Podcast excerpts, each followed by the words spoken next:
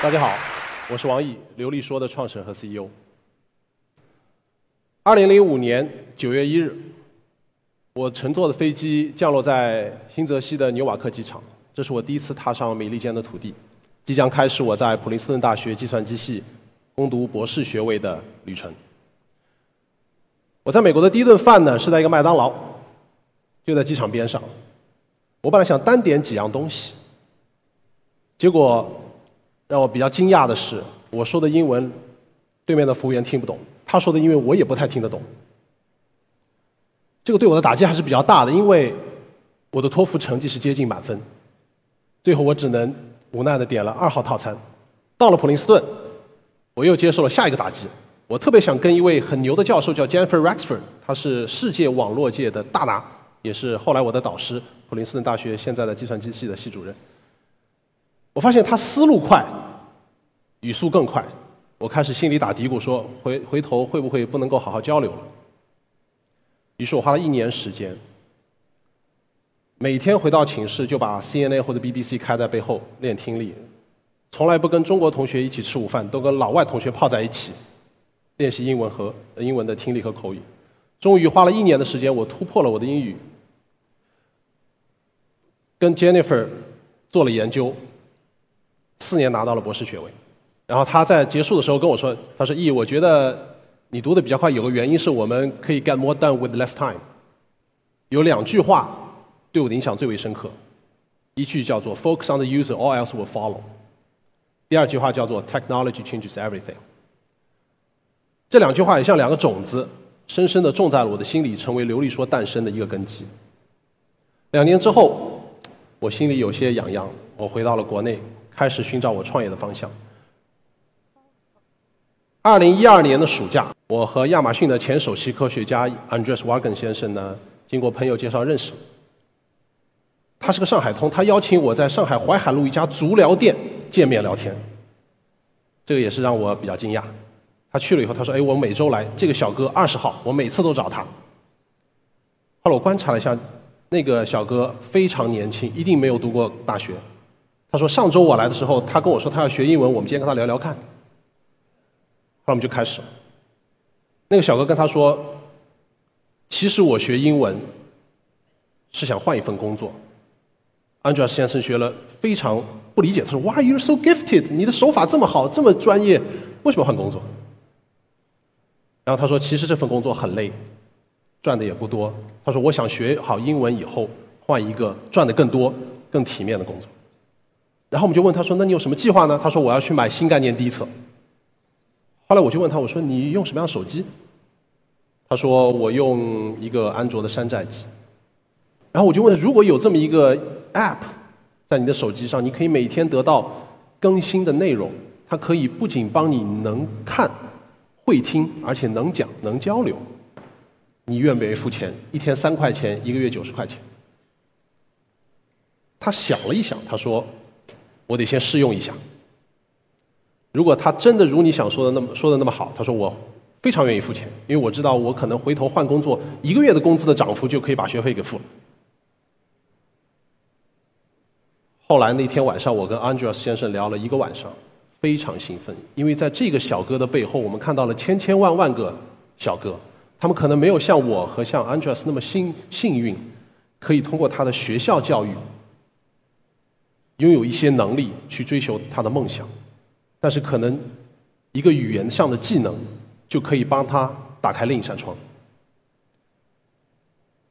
应该说，中国的教育在过去短短的几十年里经历了长足的发展，取得了巨大的成果，但是毋庸置疑，它还有很多的痛点。最主要的，我认为有这么三个。第一个是成本比较高，今天一个典型的中国家庭，大概有百分之三十五左右的家庭收入是花在孩子教育身上。第二个是效率其实是偏低的，英语的国际标准欧标说啊，大概花一千到一千两百小时，一个学习者可以从零基础学习到接近母语的水平。中国的学生平均花两千到两千五百小时。差不多百分之九十的同学能读会背单词，但是是哑巴英语。资源分配不均的问题也很突出。西部的孩子们和发达地区的孩子们所拥有的教育资源可以说是有天壤之别。而这些问题背后有一个共同的原因，可能只有一个，就是优质的老师供给不足。而这个问题，至少在我看来，很难在可预见的将来，通过我们培养更多师范生的方式，得到系统性的解决。怎么办？我们要开动脑筋。我觉得根源或者目标，其实很久之前孔夫子就已经讲出来了。他说他在《论语》里说：“有教无类，因材施教。”这是多么美美好的一个教育的未来啊！有教无类讲的是。我们要覆盖所有的人，不分贵贱，我们都应该拥有获得优质教育的机会。而因材施教讲的是个性化，因为每个人生下来天生是不一样的。今天我们的教育系统是否真的让我们每一个人把自己内心独特的那份天赋发掘出来？我觉得我们还有很长的路要走。规模化和个性化在经济学上讲。通常是矛盾的。一个设计师服装量身定制可能非常昂贵，有些批量化生产的东西它特别好用，但是它的确不个性化。一个最典型的把两者天然完美结合的例子，就是大家手上的智能电话、智能手机。它在生产线上的时候是批量化生产，一到大家手里就成为了非常个性化的、拥有你个人数据的东西。那这样的东西是否可以在教育领域重现呢？我们觉得完全可以。解就在科技驱动的产品化，刚好在二零一二年的时候，在刘丽说创业的起点，我们看到了三股浪潮叠加在一起，形成巨大的势能。第一个是移动，第二个是人工智能。在当时其实人工智能不是个词，所以我们其实说的更多是深度学习。第三是大数据和云计算。当我们看到这三股浪潮叠加在一起的时候，我们觉得哇，机会来了。我们经过多年的时间打造了，很可能是世界上第一个人工智能的英语老师，在二零一六年七月发布，他的名字叫懂你。因为我们相信，这个老师可能比学习学习者个人，比任何一个人工的老师，都更加懂得这个学生，而且越学越懂你。我们自主研发了一整套的技术栈。从语音识别、自然语言理解，到口语和作文的评测和反馈，再到最顶端的自适应学习引擎，这个大家可以想象，就是一个虚拟的人工智能老师的大脑。它可以根据学生的学习轨迹和数据，个性化的规划你的学习路径。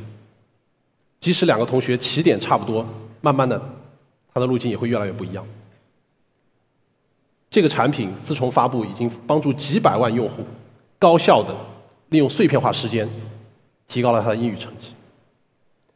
去年有一个第三方的研究报告，来自于 British Council 英国的教育文化处，以及 University of Bedfordshire 一个英国的大学。研究者表明啊，超过七百位的被测学生里面有超过百分之四十，他在两个月的时间里面只花了不到四十小时。三十六点八小时，就提升了一个欧标的英语级别。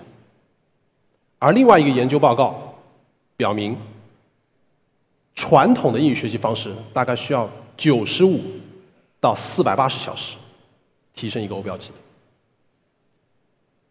这样的效率提升给了我们巨大的信心。我们看到了一个虚拟的 AI 老师有可能在某些领域可以实现比真人老师。更加好的学习效果。当然，如果我们把自己放在历史的长河里看，我认为这个旅程才刚刚开始。来给大家讲几个故事吧。其实呢，我回到了淮海路，想去寻找那位洗脚工小哥，但是他已经不见了，他已经离开了那家足浴店。我其实心里挺高兴的，我觉得他是去追求他的下一个梦想。但是刘丽说的用户里有像这位 Jacob 这样的小哥，他二十二岁，是广州一个写字楼的保安，只有初中毕业的文化水平。他说他在值夜班的时候开始学刘丽说的懂你，学了一段时间以后，他参加了一个全英文的外贸公司的面试，居然通过了，成为了一个保安逆袭办公室白领的一个传奇。在他的小伙伴周围形成了轰动。我很开心，我觉得真的刘丽说帮到了他，实现了人生的下一个梦想。这位叫韩愈的小朋友，五年级的时候腿摔伤了，必须要在家里学习一段时间。他妈妈好着急，怕他落下了课，于是给他装了刘丽说。结果他一学上瘾了，回到学校的时候，他的成绩比离开的时候还要好，而且可以跟老师非常流利的交流，让孩子们和老师们都非常的惊讶。这是一个孩子的自信心。得到巨大提升的例子，我们的用户里还有这样的同学，甚至包括自闭症的孤儿，学校里都不要他了。他的爸爸妈妈给他装了流利说，很有意思的发现了他在语言方面的独特天赋。那个孩子不仅现在英文说的非常好，而且他还自学了日语。这位于师傅，又是另外一个很有意思的故事。去年九月二十七日，我的好朋友去纽约参加我们的上市的典礼。他打的一个网约车，就遇到这位中国的于师傅。于师傅跟他说：“说我的孩子在这边长大，平时都越来越多的说英文，我又不懂，我觉得我可能未来很快就不能跟他好好交流了。”他开始学流利说，学了一段时间，学到了 Level Three，不是特别高，但是他发现突然他孩子对对他的态度发生了变化，他开始跟他聊天，甚至他感到。孩子在很久以来第一次开始发自内心的对他的父亲感觉到自豪，有了另外的一种眼光。他觉得其实他说我的英语好了，能多些接一些外国的客人生意。他说这是小事，但是我感觉到刘丽说让我感找到了久违的那种孩子在父亲面前的尊严。我听了真的是非常感动。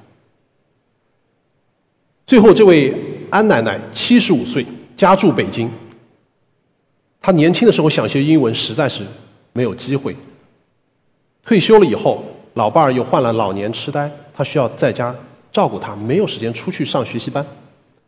一个偶然的机会，了解到了刘丽说，他觉得这个东西太好了。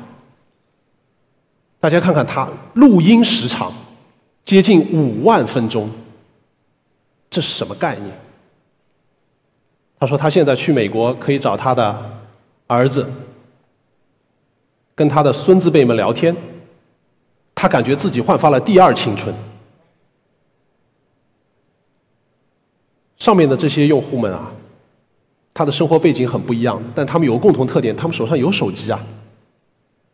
但还有一群特殊的人，他手上没有手机，他甚至都没有踏开过他出生以来成长的那一小小片的土地，比如说。二零一六年六月十二日，我去的那个青海果洛的那个藏族孤儿学校，叫道扎福利学校，里面三百个孩子都是孤儿。我了解到那个学校是因为他们那边唯一的全职的英文老师是一个广州支教的白领，他是刘丽说的用户。他告诉我们说：“哎，我一下课，孩子们就喜欢玩我的手机上的刘丽说 App，觉得很好玩。”于是我就过去了。当时。魅族手机捐赠了一百台手机，我们把我们的课程免费开放给他们。孩子们一周学两次，每次四十五分钟。一个学期之后，初三的孩子的中考平均成绩提高了接近二十分。这是一个巨大的哇哦！对孩子是对老师是对我们也是，我们觉得非常兴奋。于是，我们开始复制。在过去的三年里面。在很多社会各界的企业、基金会和友人的共同努力下，我们已经帮助到了一万多所覆盖中国十九个省市自治区的乡村的学校，超过一万两千五百名孩子受益。另外，我们意识到，其实乡村老师的英语水平也亟待提升。我们帮助了现在超过有两千四百位的老师，免费的学习英文，提高他的水平。当我们看到一个个视频里面的孩子们能够更加自信的面对镜头说出英文的时候，当我们看到那些老师的成绩们有了巨大提升，能够更加自信的站在讲台上的时候，我们心里非常兴奋，因为我们看到了自己当初迈出第一步创业的时候，心里那个小小的梦想，正在逐步的成为现实。我觉得每一代人都有每一代人的机会和使命。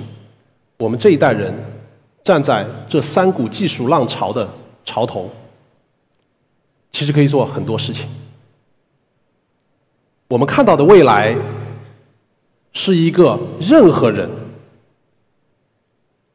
在任何地方，如果你想学任何东西，都可以有一个特别懂你的。特别个性化的一个虚拟老师，就在你身旁，可以伴随着你去探索、去掌握，最后去实现你心中的梦想。希望今天在座的各位里面，有人能够愿意和我们一起来走这条路，empower everyone to achieve their full potential。谢谢。